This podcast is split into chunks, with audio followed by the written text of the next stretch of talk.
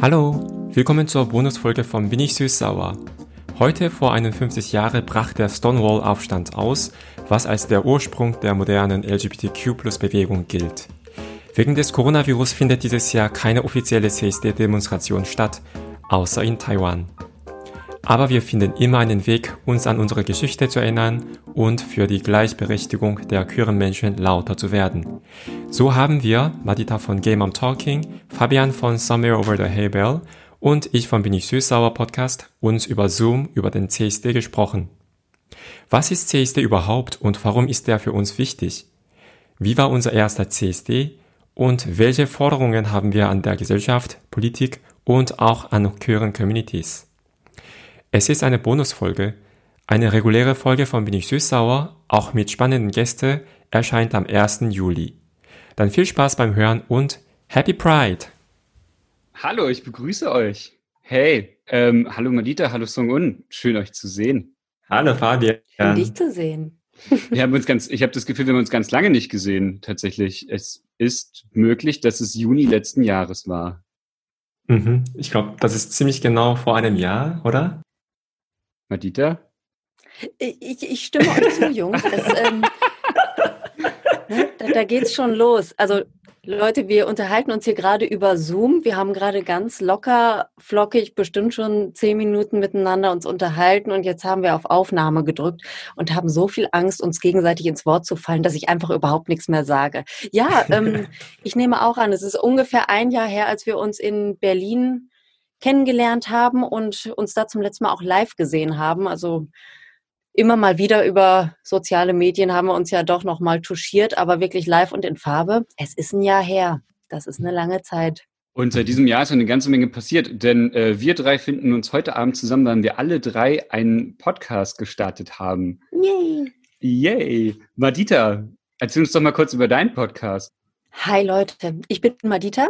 Ich bin Host von Gay Mom Talking, dem Podcast über Regenbogenfamilien und habe in jeder Episode eine andere Regenbogenfamilie zu Gast, um zu zeigen, wie bunt und vielfältig wir Regenbogenfamilien sind und vor allem auch um darauf hinzuweisen, welche Herausforderungen wir im Alltag meistern müssen, wie überhaupt der Weg zum Wunschkind verlaufen kann, wie steinig der manchmal ist, wie teuer der manchmal ist und ja, welchen Diskriminierungen wir leider immer noch ausgesetzt sind. Aber, und das ist eigentlich noch wichtiger, auch um zu zeigen, welche Chancen die verschiedenen Familienmodelle in der Welt der Regenbogenfamilien haben.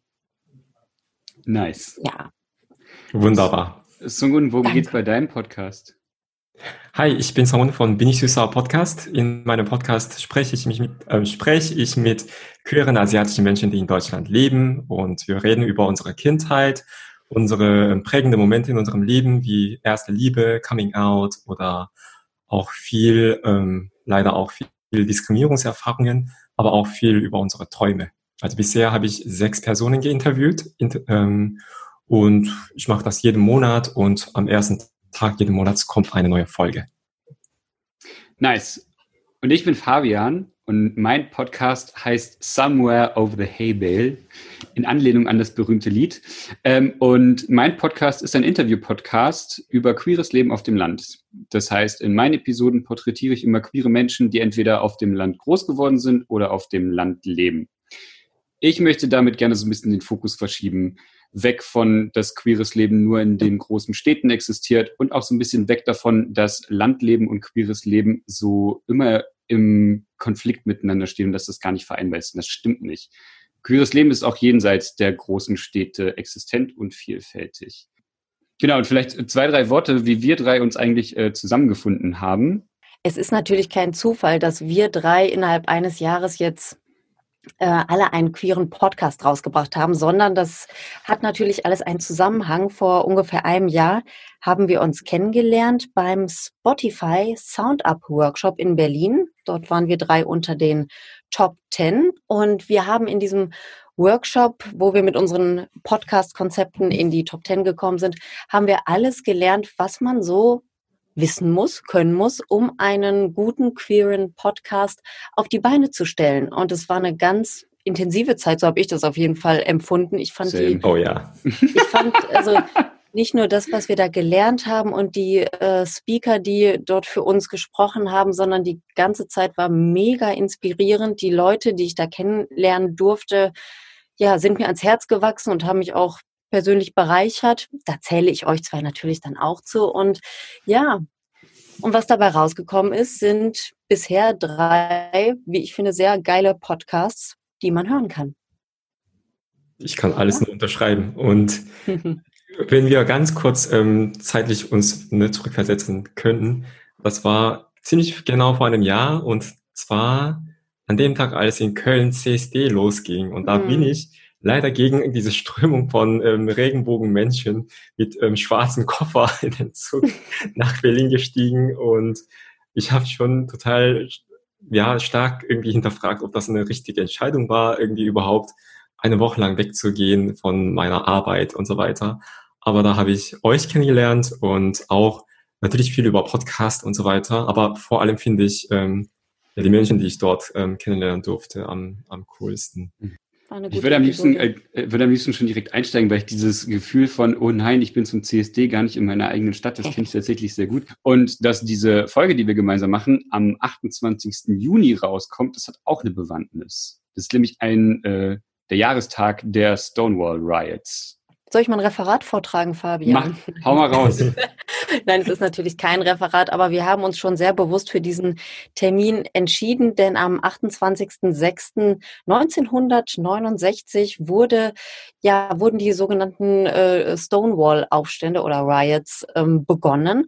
Ähm, damals gab es eine Schwulenkneipe, eine LGBT-Kneipe in äh, New York City, das Stonewall Inn, und es gab damals immer wieder Razzien von der Polizei Polizei. Und generell wurden queere Menschen sehr unterdrückt, schikaniert, misshandelt, öffentlich bloßgestellt. Also es gab dort auch viele öffentliche Outings nach so einer Razzia, wo dann also wirklich in der Zeitung abgedruckt wurde, wer da alles in so einer Bar aufgegriffen wurde. Und an diesem Tag, am 28.06.69, hat sich zum ersten Mal die Community aufgelehnt. Also hat sich wirklich auch äh, mit Händen und Füßen gegen Verhaftungen gewehrt und hat gezeigt, wir sind da, wir haben ein Recht hier zu sein und wir lassen das so nicht mehr mit uns machen. Und das war damals der Beginn von einem großen Aufstand, der auch den, ja, den Grundstein legte für die moderne Bewegung der LGBTIQ-Plus-Szene, so wie wir sie heute kennen. Und das feiern wir jedes Jahr mit CSD, mit Pride und auch mit dieser Podcast-Episode.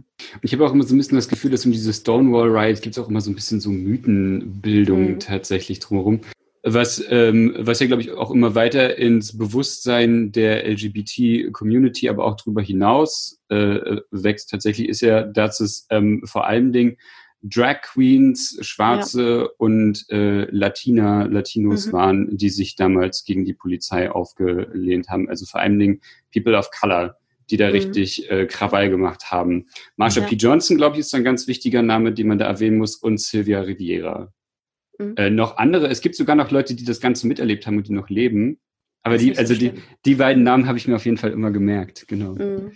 Ja, also die Geschichte ähm, die man sich so erzählt, ist ja, dass Marsha P. Johnson dann äh, eine schwarze Drag Queen übrigens eine, eine Flasche, eine Bierflasche oder was auch immer nach einem Polizisten warf. Und das ist so das Symbolbild, was ich so im Kopf habe, wenn ich an diesen Aufstand denke. Denn dieses äh, Stonewall Inn war wirklich auch eine Bar, wo ähm, hauptsächlich äh, People of Color ähm, verkehrten und war deswegen also auch innerhalb der Community, glaube ich, nochmal, also durch diese Doppeldiskriminierung nochmal tiefer angesiedelt und dort müssen diese polizeilichen Eingriffe, Übergriffe nochmal besonders heftig gewesen sein. Mhm. Ja.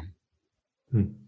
Was ich noch dazu beitragen möchte, ist, ähm, ähm, ist vor kurzem, also ich fand es schön, dass wir jedes Jahr ähm, CSD feiern und Pride gibt. Aber zugleich, ich habe das komplett irgendwie auf westlichen Kontext verlagert gesehen. Ne? Also es ist alles in New York passiert und dann mhm. gibt's die weltberühmten ähm, Prides immer in New York, in ähm, Australien und so weiter und so fort, bis ich auf eine Studie ähm, bewusst geworden bin oder aufmerksam geworden bin. Das heißt Queer Korea und von einem, ähm, das ist ein Forschungsband, also mehrere mehrere Forscher, Forscherinnen ähm, haben dazu beigetragen. Und da wird gezeigt, dass ähm, das ist total Nachhinein total dumm von mir, aber da wird gezeigt, dass natürlich vor unserer Generation auch ähm, queere Menschen in Korea lebten, was ihnen aber in sehr nationalistischen Geschichtsschreibung komplett ausradiert wird. Und ähm, durch dieses Buch habe ich noch mal meinen Platz in, in der Geschichte irgendwie zum ersten Mal irgendwie sehen können, in koreanischer Geschichte. Ich habe in der Schulzeit ähm, Geschichte ehrlich gesagt gehasst, weil das einfach sehr viele so Fakten waren und mit denen ich überhaupt nicht relaten konnten. Und dann irgendwie durch ähm, CSD und Queer History, vor allem aus den USA, habe ich so ein bisschen mich sehen können in der Geschichte als ähm, schwuler Mann. Aber dann wiederum war das für mich ein bisschen zu fern. Und jetzt durch diese Studie denke ich, ah, okay, es gab doch eine queere Geschichte in Korea. Und ich glaube, das ist deshalb auch wichtig, dass wir jetzt ähm, über die Geschichte von CSD auch reden, dass die mhm. jüngere Generation, aber auch unsere Generation auch immer wieder uns selbst einfach wiedersehen können und dann sagen, ja, wir haben auch unseren Platz in der Geschichte. Also ja. nicht, äh, ja, diese große Männer im Abführungszeichen, nicht, es waren nicht nur die, sondern es ist auch mhm. nur ein mhm. Teil der Geschichte. Also wir sind Teil der Geschichte auch. Mhm. Ja. Ja, ich muss sofort an Roland Emmerich denken, der 2015 Regie geführt bei dem Film Stonewall. Mhm. Ähm, und das ist tatsächlich ähm, mit einem weißen Protagonisten. Ich kann mich an die ganzen Details nicht mehr dran erinnern, aber ich fand das damals einfach tatsächlich so schade, dass ich mir gedacht habe, so okay, das ist tatsächlich irgendwie eine Geschichte von People of Color und schwarzen Menschen ähm, und das Ganze aus einer Perspektive von so einem weißen, sexy britischen Schauspieler zu erzählen, fand ich so, mh, hm, naja, okay. Ja, das also ist, so, smart. genau. ja, ja, so viel zum Thema, so wer schreibt eigentlich die Geschichten und alles. Mhm. Könnt ihr euch noch an euren ersten aktiven CSD erinnern?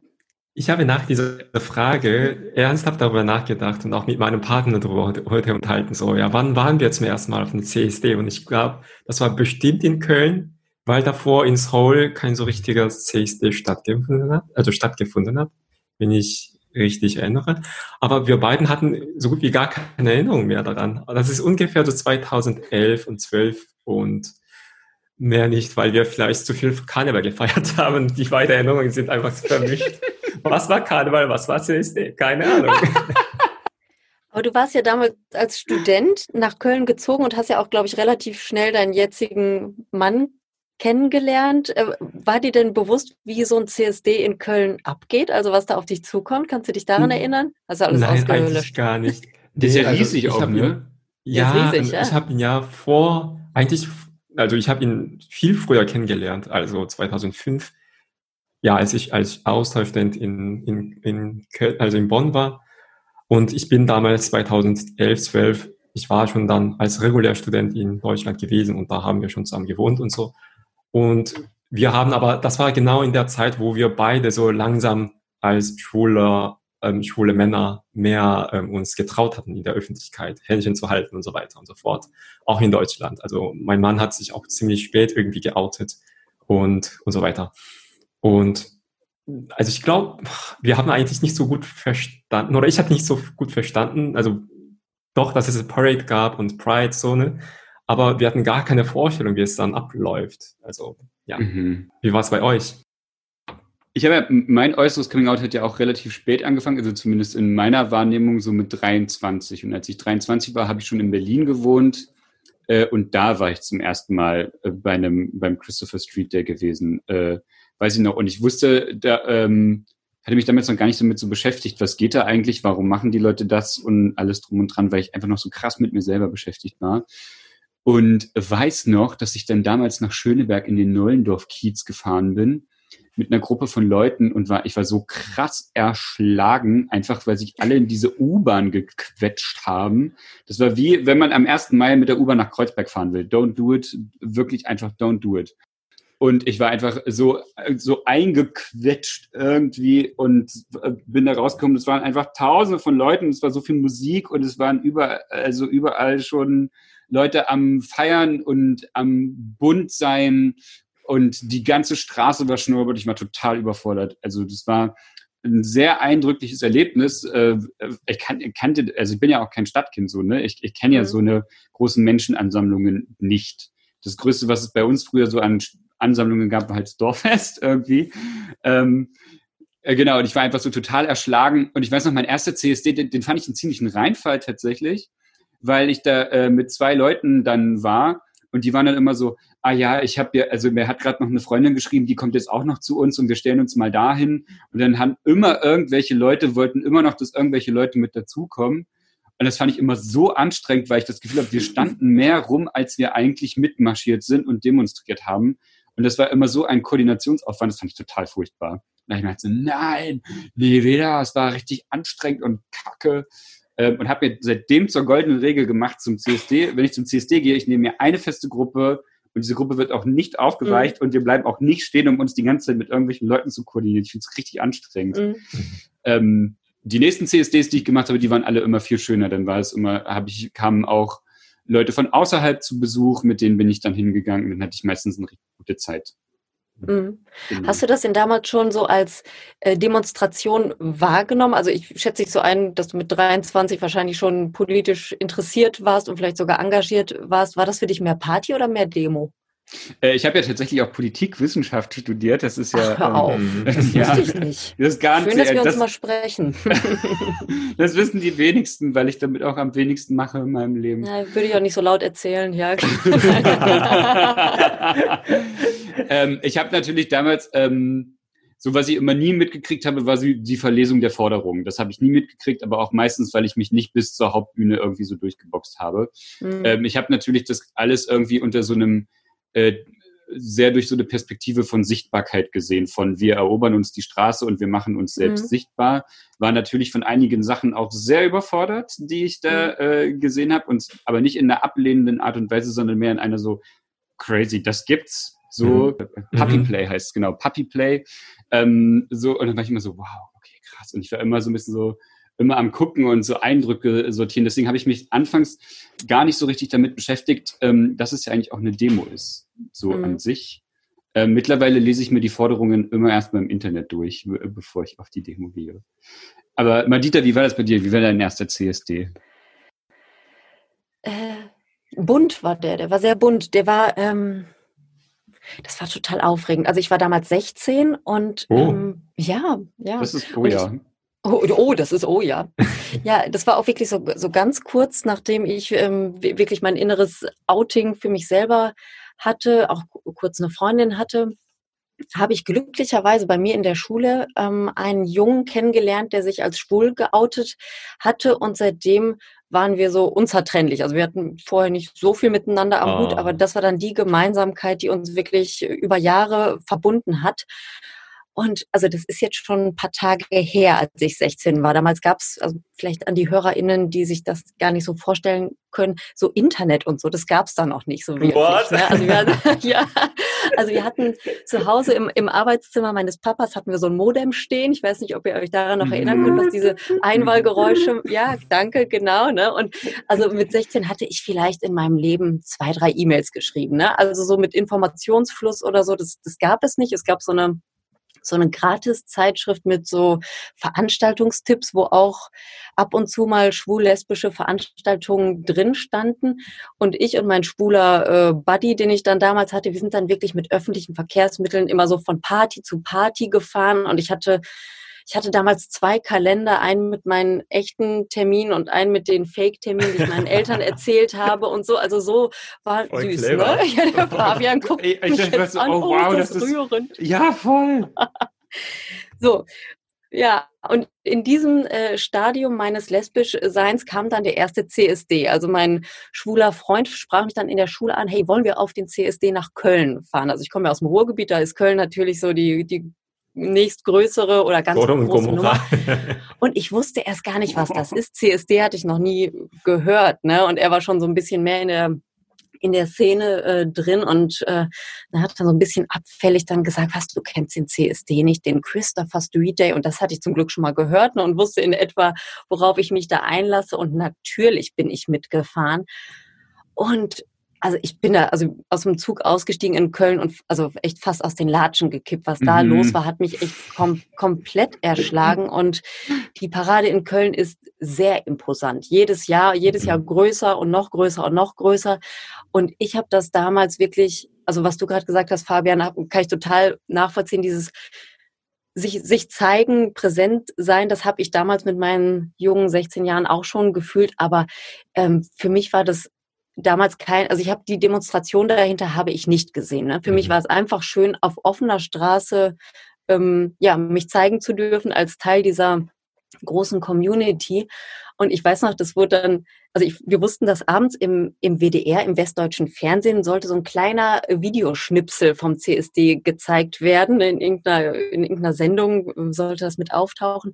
Und Ups. das habe ich mir dann damals auf VHS-Kassette aufgenommen und habe, also es waren echt zehn Minuten oder so und habe mir das immer wieder angeguckt, zusammen mit oh. meinem schwulen Freund von damals und haben dann irgendwann so auf Stopp gedrückt und konnten dann genau zeigen, da, da in dieser Menge, da, das sind meine Haare, da ist dein Rucksack und dann oh. war das echt so richtig so, ja, wir gehören dazu, ne? Wir waren dabei, oh, wir sind Teil so von diesem großen Ding und das war schon echt sehr geil und ja, ab da sind wir oder bin ich wirklich jedes Jahr, bis dann das mit den Kindern passiert, bis ich dann Familie gegründet habe, war ich auch fast jedes Jahr in Köln beim CSD. Und ja. Gibt es in Duisburg auch einen? Es gibt, was ist das für eine Frage? Natürlich hat Duisburg einen CSD. Okay. Der CSD, das, äh, Fabian, müsste dich eigentlich interessieren. Also Duisburg ist ja auch eine äh, Großstadt natürlich, aber trotzdem war der CSD noch vor wenigen Jahren sehr, sehr winzig. So, aber der hat sich durch ähm, die richtigen Leute, die sich da in dem richtigen Verein engagiert haben, sehr schön entwickelt. Und ich denke, das ist vielleicht auch was, was man in Kleinstädten oder sogar auf Dörfern, auf dem einen oder anderen Dorf äh, vielleicht beobachten kann und der wird immer politischer. Wir haben auch eine Demonstration an der, ähm, am Rathaus wird auch die Regenbogenflagge gehisst. Und ähm, ich beobachte das sehr, sehr genau und sehr gerne, wie sich der CSD in meiner Stadt so entwickelt, wie ich es auch für richtig halte. Nämlich mhm. eine schöne Mischung aus Sichtbarkeit, Aufklärung, aber eben auch Politik. Ne? Also das, äh, ich glaube, das war oder ist vielleicht immer noch das Problem, dass der CSD bei vielen immer noch als Karneval 2.0 angesehen oh, ja. wird, die sich eben, ja, ne? genau. Und ja, Duisburg hat einen super CSD. Dieses Jahr leider mhm. nicht, aber nächstes Jahr dann wieder. Zurück zum Thema ähm, CSD Party oder Politik. Ich habe tatsächlich auch CSD eher als Party immer wahrgenommen. Und jetzt langsam dämmert es bei mir. Also meine erste, zumindest erst so ein, zwei oder drei CSD-Erfahrungen waren fast immer einfach so diese Bermuda-Dreieck in Köln. Also wir haben selten einfach die ganze Parade gesehen, sondern wir waren irgendwie in Menschenmassen irgendwann mal so gelandet und dann war es einfach so überwältigend und wir wollten auch mal ein bisschen was anderes machen als sonst und dann sind wir immer zum Bermuda Dreieck gegangen. Das ist so, so ein Kölner ähm, Chörer oder Schwuler eher so Szene. Ne? So ein mhm. paar, aber besteht aus nur aus, keine Ahnung, sechs Kneipen oder so, was weiß ich. Und genau, also das war einfach immer so meine CSD-Erfahrung in den ersten Jahren. Und ich finde es einfach wunderschön, dass du, also Madita, als so jung, ähm, im jungen Alter auf dem CSD warst, weil das ist tatsächlich das, was mich ähm, neuerdings total ähm, beeindruckt hatte. Also das war 2017, als ähm, Homo-Ehe ähm, im Bundestag, im Deutschen Bundestag ähm, durchgewunken mhm. wurde. Und in dem Jahr war das Thema auch, glaube ich, Homo-Ehe oder so ähm, in CSD in Köln. Und da habe ich zum ersten Mal ähm, so bewusst ähm, oder ist mir zuerst mal bewusst geworden, auf eine Gruppe, ähm, das war nämlich so NRW queere Jugend oder so. Mhm. Und das waren, ähm, ja, ich glaube, das waren wirklich so Kinder wie du damals, Madita. So, ich glaube, so paar Dutzende Jugendlichen, die sich schon als ähm, lesbisch, schwul, bi oder trans oder äh, ja, ähm, identifizieren konnten. Und die haben so hellauf lachend einfach durch die Straße marschiert. Das war kurzer Zug aber ich war so berührt. Also weil mhm. ich in meinem, ich, ich wusste schon immer, dass ich ähm, schwul war, auch als ich ganz kleines Kind war. Aber ich habe nie getraut, mich selbst zu zeigen. Und ich konnte überhaupt nicht irgendwie vorstellen, mit anderen Jugendlichen darüber so auszutauschen. Und dann sah ich diese Gruppe von ähm, einfach so lachende, ähm, ja, einfach total frei aussehende, also einfach total freie, befreite Gruppe.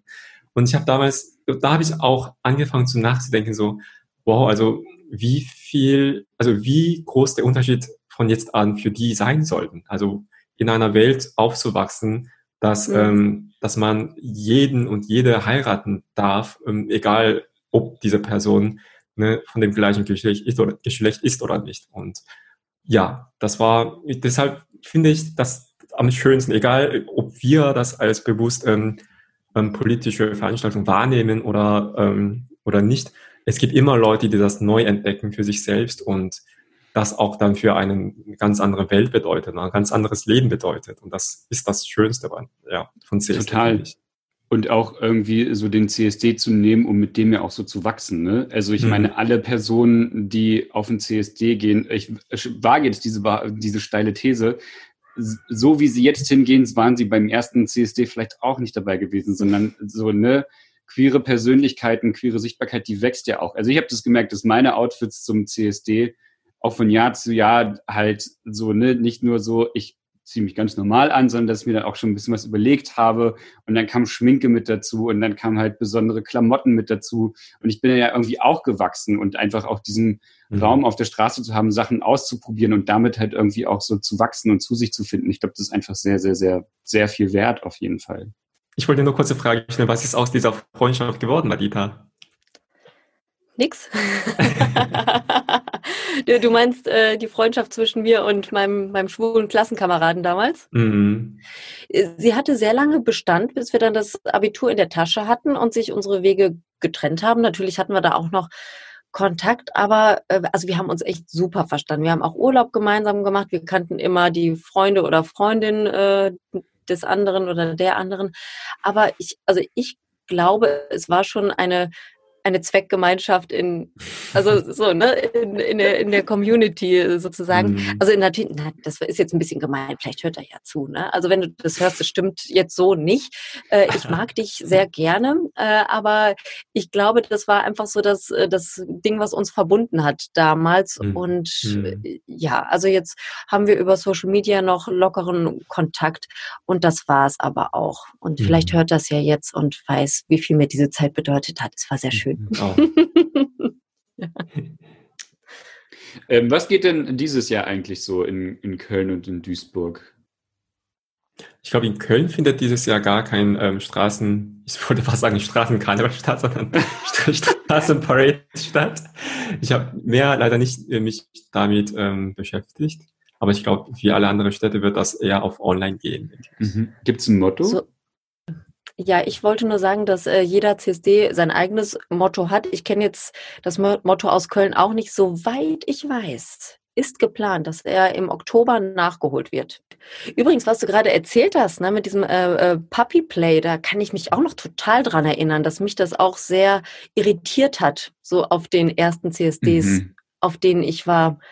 Also ich fand es nie irgendwie schlimm, aber es ist ja das ist immer noch was, auch obwohl ich ja jetzt so alt bin, das ist immer wieder ein Thema, was so ähm, in meinem Freundeskreis auf den Tisch kommt. Ne? Mhm. Wie werden wir denn dargestellt? Muss das denn sein, dass auch die Fetischgruppen mitlaufen? Meine Meinung ist ja, na klar muss das sein, ne? denn wir sind, wir sind ja eine Community und wenn wir das sein möchten, dann gehören natürlich alle dazu. Und äh, das finde ich irgendwie ganz seltsam, dass dann innerhalb der Community dieser CSD nochmal so gestückelt werden soll. Ne? Dürfen jetzt die lesbischen Mamas mitlaufen, die sind ja nicht cool genug, dürfen jetzt die Fetischleute mitlaufen, die sind ein bisschen zu cool und so weiter. Ne? Das äh, finde ich immer etwas, ja, etwas erschreckend, ne? dass wir uns so untereinander nochmal so aufteilen sollten am liebsten, ne? Dem, mhm. der Meinung einiger Leute nach. Aber ja, das nochmal zum Puppy Play, fiel mir jetzt gerade mhm. ein.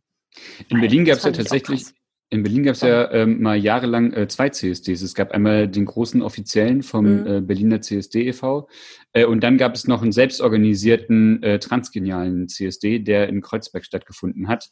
Über einen Streit tatsächlich darüber, dass der CSD so kommerzialisiert war. Mhm. Und ich glaube tatsächlich, es gab mal einen Berliner Politiker, der gesagt hat, da wo Müll ist, da gibt es auch Ratten. Äh, und dann hat, glaube ich, das SO36 hatte so einen Rattenwagen angemeldet, äh, wo sich dann so queere Punks draufgesetzt haben und es dann so mit Dreck in die Menge geworfen haben, als Widerstand äh, gegen, also jetzt nicht den Leuten so direkt ins Gesicht, aber so aus dem Wagen heraus, so als Widerstand mhm. gegen die Berliner po äh, Politik. Die Polizei hat ihn dann irgendwann dann so abgekapselt und dann mussten die ihr eigenes Ding machen und dadurch, und dann haben die spontan ihren eigenen Straßenzug gemacht nach Kreuzberg. Und es war wohl irgendwie auch so, weil nämlich Wagen oder Wagen, ein Wagen, zwei Wägen, Wägen, die sich äh, angemeldet haben beim CSD, dass die dann so ein Wagengeld bezahlen mussten, ähm, was natürlich für so kleine selbstorganisierte Gruppen halt irgendwie mhm. schwieriger mhm. war zu machen, als halt irgendwie so für, wer ist da so Mercedes-Benz? Schlag mich tot. Mhm. So, ne? Ähm, und das ist, auf diesem Streit gab es deswegen dann äh, zwei CSDs tatsächlich in Berlin eine ganze Weile lang, ja. Ähm, und da muss ich vielleicht nochmal spezifizieren, ich war äh, tatsächlich immer auf dem großen CSD. Ich habe den Transgenialen immer so am Rande mitbekommen, ähm, aber war immer auf dem großen gewesen. Ich muss da, ähm, da bin ich ein bisschen zwiegespalten. Also in Deutschland ist es ja so ähm, gängig geworden, dass so Großkonzerne eigene, immer eigenen Wagen schicken, so, ne? in groß CSDs und Mercedes oder Telekom und alles, also auch Unis, Hochschulen und so weiter. Und manchmal habe ich auch den Eindruck, dass sie eigentlich so mehr, also die Unternehmen sich selbst ein bisschen so feiern oder irgendwie vermarkten wollen. So, wir sind so tolerant, wir sind so open und so weiter. Aber zugleich denke ich, ja, für die Leute, die da arbeiten, ähm, ist das doch irgendwie ein Signal, okay, ähm, in dem Hinsicht seid ihr völlig irgendwie klar bei uns, das ist kein Problem. In Korea gibt es ähm, seit Jahren auch, also seit ein paar Jahren eigentlich ziemlich große CSD, also Christopher Street Days in, in Korea auch. Und da ist es eher so ein bisschen umgekehrt. Also da gibt es ähm, kein Unternehmen, das so offen CSD unterstützen will. Das sind vor allem ähm, NGOs und ähm, Botschafterinnen aus anderen Ländern, die dann CSD mhm. unterstützen. Und es gab letztes Jahr so einen Skandal, dass ein Bierhersteller ähm, pünktlich zur CSD-Zeit ähm, einen regenbogenfarbigen Bierdosen pro, ähm, produziert hatten. Das ist in Queer Community natürlich super ähm, gut angekommen, mhm. weil das das allererste Mal war, dass so ein großes Unternehmen so diesen Queer Marketing getrieben hatte. Und dann aber gab es so riesen Shitstorm gegen diese Unternehmen von ähm, total konservativen Lager. Und dann hat ähm, das Unternehmen irgendwie gesagt, das hat mit CSD überhaupt nichts zu tun. Das ist einfach die Regenbogenfarbe, das ist schön und das hat nicht äh, gar keinen politischen, ja, Botschaft, danke Fabian.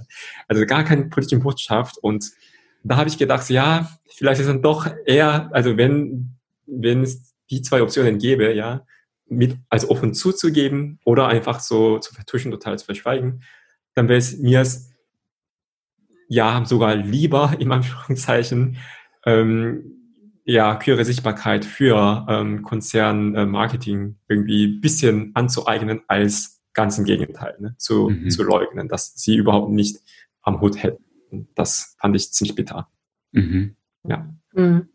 Mir ist eine Sache aufgefallen, ähm, jetzt beim offiziellen Berliner Christopher Street Day, der auch abgesagt wurde wegen Corona.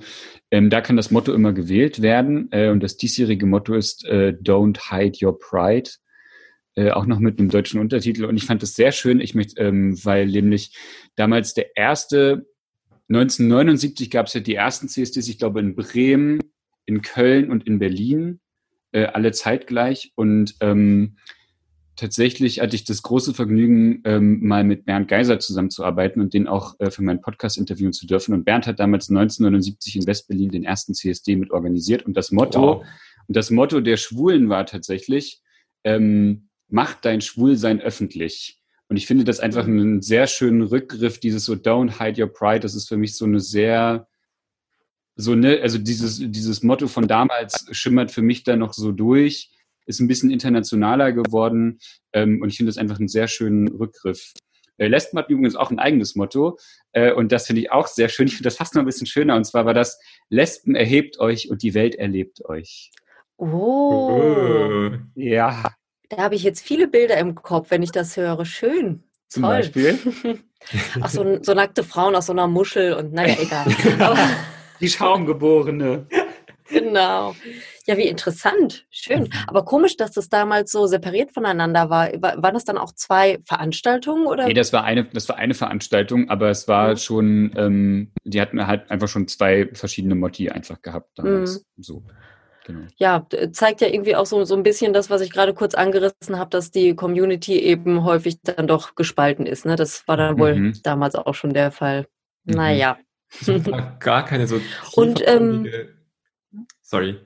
Ich wollte nur kurz eine Sache, äh, eine Sache sagen. Ich habe da gar keine so tiefergründige ähm, Wissen oder so, aber ich bekomme das immer wieder so mit von älteren Generationen von ähm, Schwulen und Lesben, in, die in Deutschland ähm, geboren und aufgewachsen sind, dass da früher mal was gab zwischen beiden Lagern und dass sie heutzutage immer noch ab und zu so ein bisschen, keine Ahnung, irgendwie schwer tun. Aber mhm. das ist vielleicht mein persönlicher Eindruck. Ich habe so ein paar Begegnungen gehabt und wo ich dachte so, ja, aber warum jetzt irgendwie ähm, unter uns, dachte ich, aber vielleicht gibt es eine tiefergründige Geschichte. Wenn jemand davon mehr weiß, bitte ähm, ja, meldet euch bei mir und belehrt mich.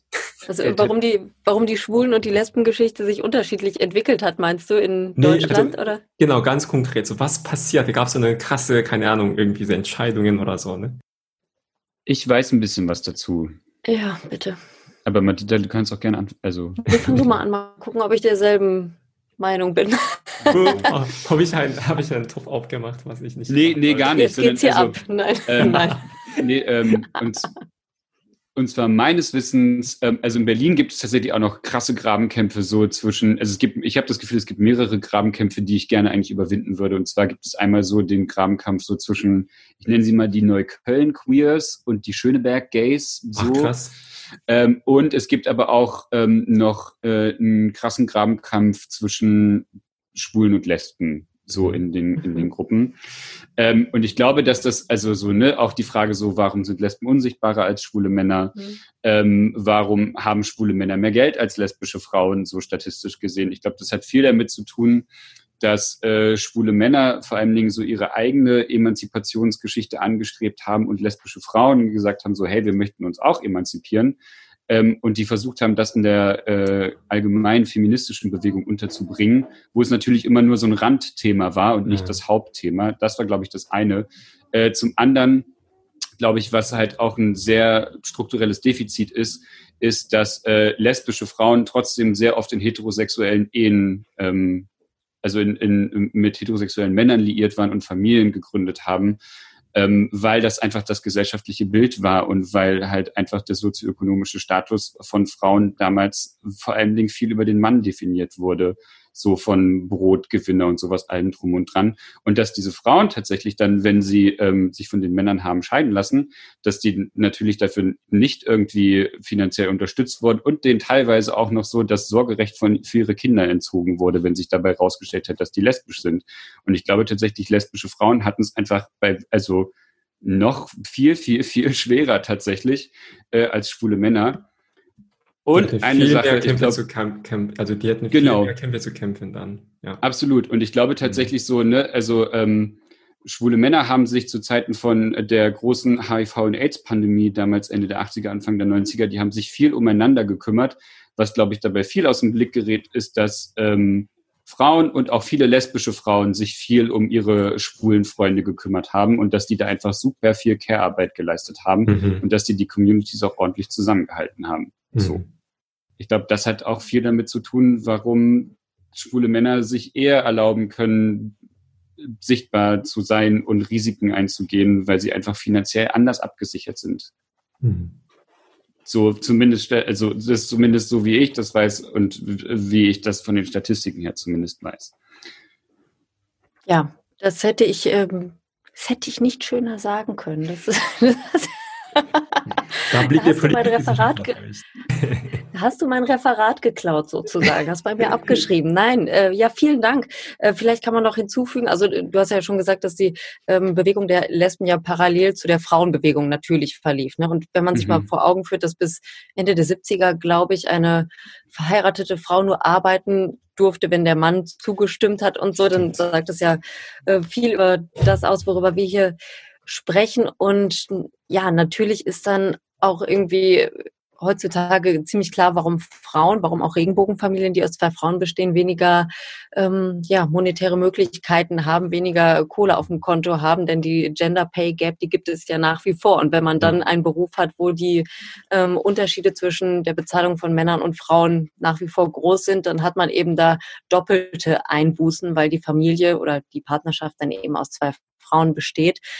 Ja, und generell sind ja, äh, warum Frauen, warum Lesben unsichtbarer sind, hast du ja gerade schon gesagt. Was natürlich auch so ein, so ein trauriger ja, Beleg nochmal dafür ist, ist ja dieser Paragraph 175, den es ja nur ähm, mhm. für Männer gab. Mhm. Nein, wir haben sie verloren. Nein. Oh nein, wir haben sie richtig verloren. Da ist sie wieder. Hallo. Oh, puh. Hallo. Hallo. War ich die Einzige, die weg war? Ja. Ja. Und cool. ausgerechnet in dem Moment, cool. als wir über lesbische Sichtbarkeit gesprochen haben, ja. warst du kurz weg. Das ist ja witzig. Das lassen wir dann einfach so drin. Wer, äh, wer meinen Vortrag noch zu Ende hören möchte, kann sich gerne eine meiner nächsten Episoden von Game Arm Talking, dem Podcast über Regenbogenfamilien, anhören. Nein, ich, ähm, ja, jetzt weiß ich nicht, wo ich rausgeflogen bin, aber. Paragraph, 105, Paragraph 175, hm. falls du noch mal zwei, drei Sätze sagen magst. Dann, ich, ich mache mal die Kurzversion. Also der hm. Paragraph 175, den wir alle kennen, hat ja äh, die, äh, die ähm, sexuelle Verbindung zweier Männer unter Strafe gestellt und Frauen wurden da ja gar nicht erwähnt. Es gab in der ehemaligen DDR einen Paragraphen, der auch auf lesbische Sexualität ausgerichtet war, kennt aber irgendwie kein Schwein. Ne? Also außer man befasst sich wirklich mit der Thematik und ich habe nur gerade gesagt, als ich rausflog, dass das ja irgendwie nochmal unterstreicht, wie wenig ernst genommen lesbische mhm. Beziehungen mhm. oder lesbische Sexualität schon mhm. damals wurden. Ne? So, so viel zum mhm. Thema Sichtbarkeit ist ja witzig, dass ich rausgeflogen bin.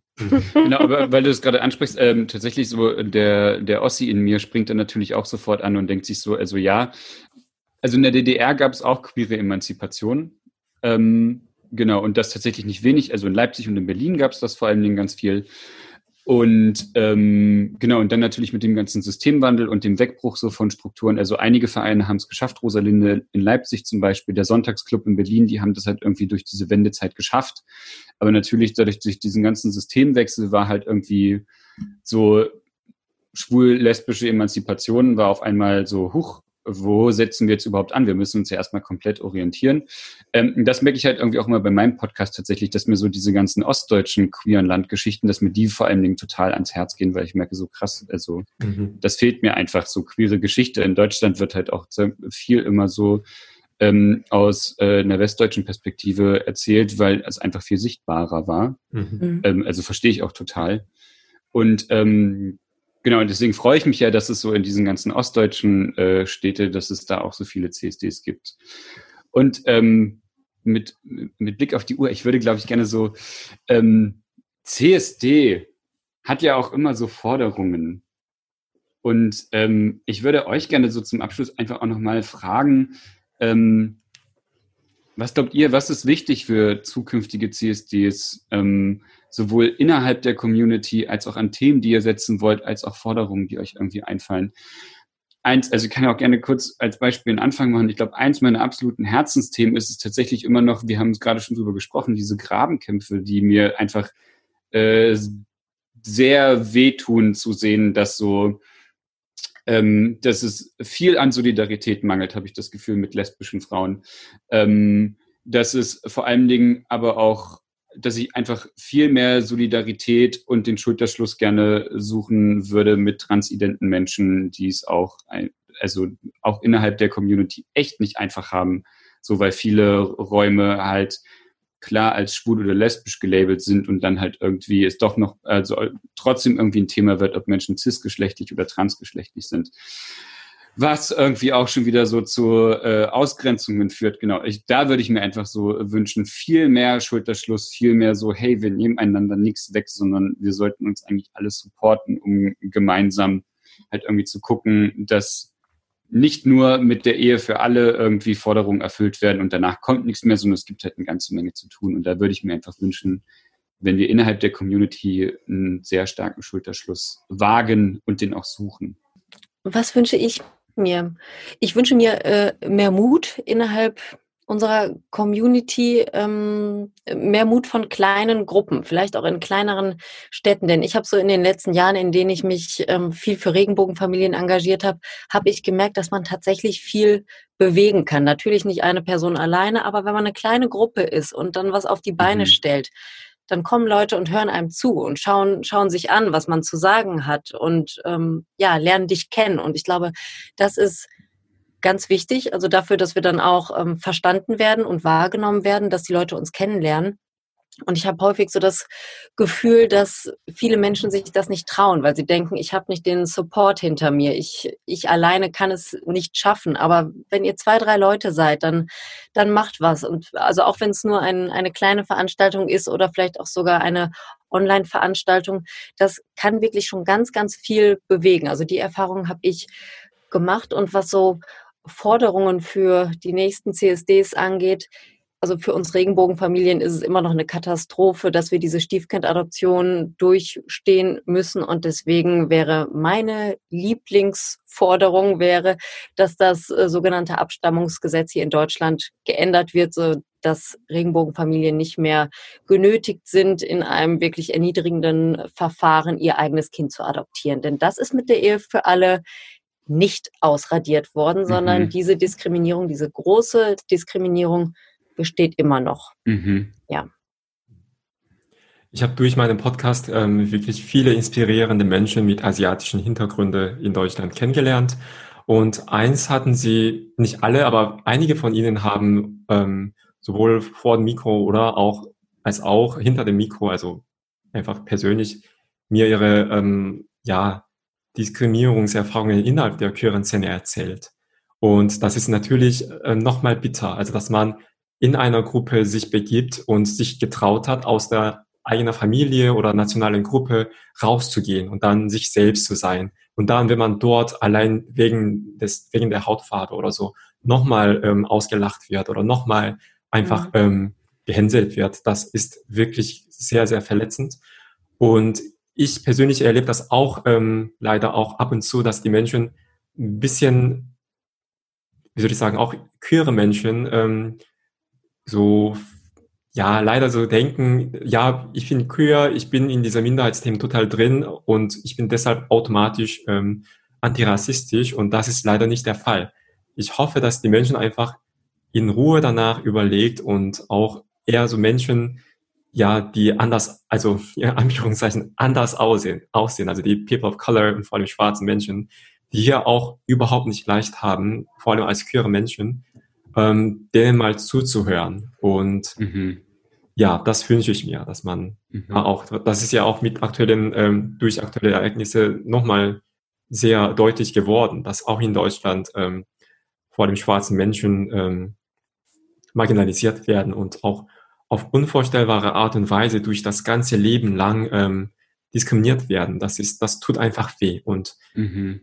wir brauchen einfach außerhalb der Familie, also ich finde das schön, dass wir außerhalb der Familie eigene ähm, Familie oder eigene Gruppe irgendwie finden können. Und ich finde, ich hoffe, dass diese Gruppe, diese alternative Gruppe dann auch für jeden und jede offen wirklich wird. Mhm. Ja. Das würde ich mir auch wünschen, dass ähm, der CSD als eine Plattform genutzt wird, um Black Lives Matter und Stimmen und Perspektiven von People of Color und schwarzen Menschen ähm, weiterträgt und dass das nicht irgendwie so verpufft, sondern sagt, hey, wir sind halt eine jährlich stattfindende Veranstaltung, das ist ein Thema von gesamtgesellschaftlicher Relevanz, wir müssen das einfach Jahr für Jahr für Jahr auf dem Schirm mitbehalten.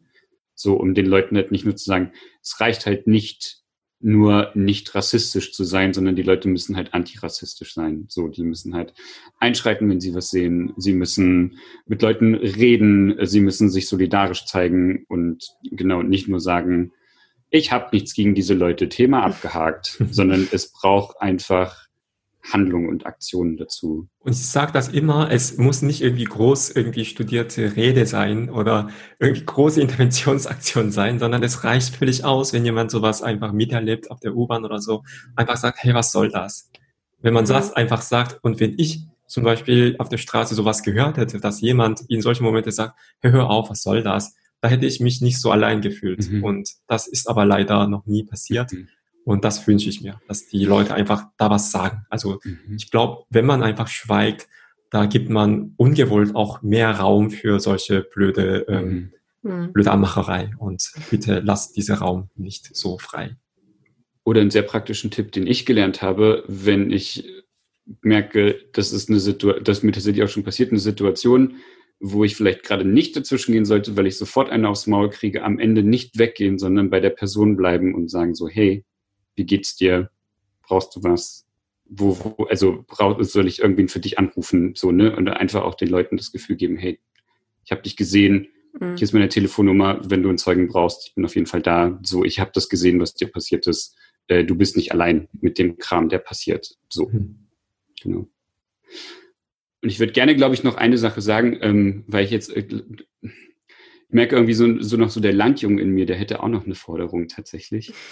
Ähm, und zwar würde ich mir einfach doch tatsächlich sehr wünschen, ähm, dass auch in ländlicheren Regionen und außerhalb von Großstädten, dass Strukturen geschaffen werden und dass Jugendliche dazu ermutigt werden, zum Beispiel queere Jugendgruppen zu gründen und dass nicht alle, ich habe das Gefühl, alle reden drüber und niemand redet drüber. Das ist so, ja, wir sind alle so offen, aber wenn sich dann doch Personen als trans oder als lesbisch, schwul outen, dass dann, dass alle die Hände hochreißen und äh, gar nicht wissen, wie sie damit umgehen sollen. Klar, weil, also, weil auch die Strukturen dafür fehlen. Und ich finde das, glaube ich, cool, wenn da jetzt einfach mal präventiv gehandelt wird und gesagt wird, hey, wir schaffen die Strukturen. Strukturen schaffen kann auch sowas sein wie, ich gucke tatsächlich einfach bei irgendwelchen NGOs, nein, nicht bei irgendwelchen, aber bei NGOs, die ich cool finde oder bei politischen Stellen und bestelle Informationsbroschüren mhm. und ich lege diese Informationsbroschüren bei mir im Jugendclub aus oder in der Schule aus oder gebe die halt irgendwie meinen Friends mit, damit die sich mit diesem Thema beschäftigen. Ja. So dass nicht immer erst gehandelt wird, wenn die Hütte brennt, sondern dass halt irgendwie auch gesagt wird, so, ey, uns gibt es, lasst mal langsam Strukturen schaffen. So. Das wäre mir sehr wichtig. Und da, glaube ich, können einfach schon viele kleine Sachen wirklich auch viel bewirken. Mhm. Auf jeden Fall. Wie schön. Jetzt haben wir unsere Pride gefeiert. Oder unseren Yay. Pride gefeiert, genau. Ja, wir haben ja so jetzt ähm, an einem Sonntagabend unser CSD zusammen gefeiert und ich muss sagen, das wird sehr lange in meinem Gedächtnis bleiben, weil bisher war das, also seit paar Jahren habe ich irgendwie, das wurde da so eine Familientradition geworden, dass ich mit meinem Partner, mit seinem Neffe, mit seiner Schwester immer auf den Kölner CSD gegangen sind. Quasi wir wir fangen diese Präventionsarbeit sehr früh an mit unserem Neffe. er ist jetzt irgendwie, ja, er wird jetzt fünf oder so und er war bisher jedes Jahr auf dem CSD. das, das cool. ist eine super Arbeit. Nicht schlecht. ja. Und zugleich habe ich mir auch so ein bisschen gehofft, dass wir ja auch so ein bisschen inhaltlich mehr beschäftigen sollten und so. Und das haben wir gemacht. Und obwohl wir jetzt uns so weit voneinander irgendwie getrennt sind, und vielleicht gerade deswegen, also habe ich diese eine Stunde ja sehr genossen und das, ja, und auch, ja, ich war mehrmals berührt. Ja, ich war sehr froh und mm. ich bin mhm. sehr froh, eure Geschichte noch näher kenn kennengelernt zu haben und ich freue mich auf eure weitere Folgen.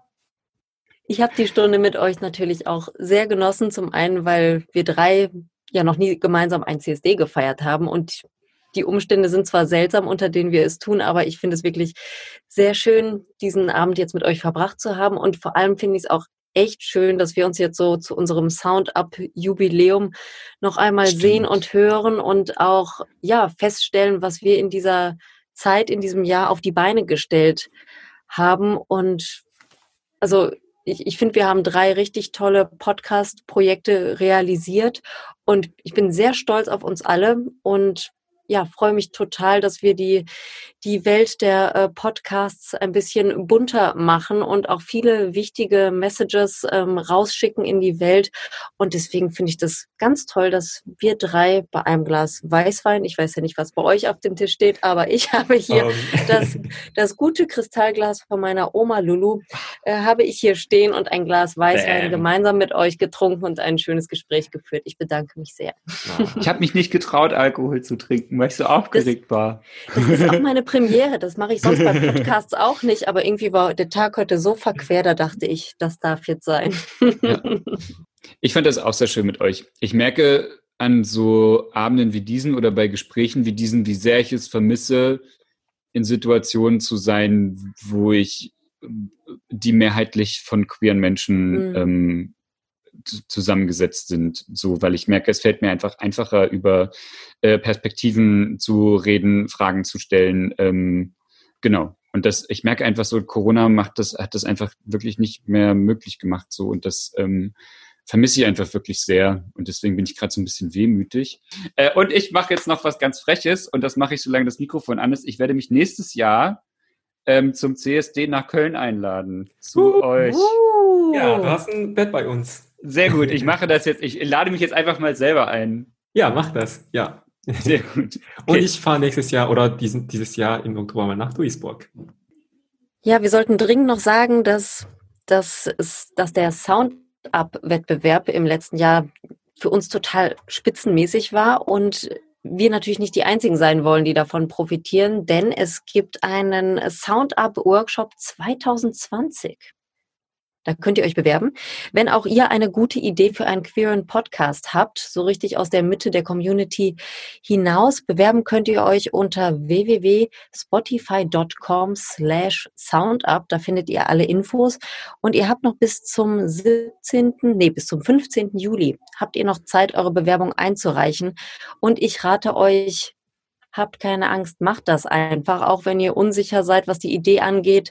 Ähm, tut es einfach, ihr müsst keine Vorkenntnisse mitbringen, die hatten wir auch nicht vorher. Und nee. wir haben trotzdem sehr viel, nee, wirklich gar nicht. es war erschreckend, wie wenig wir konnten, ja. aber seht uns jetzt an. also, wenn ihr eine Idee habt, von der ihr denkt, die ist wichtig, die muss gehört werden, bewerbt euch unter www.spotify.com slash soundup.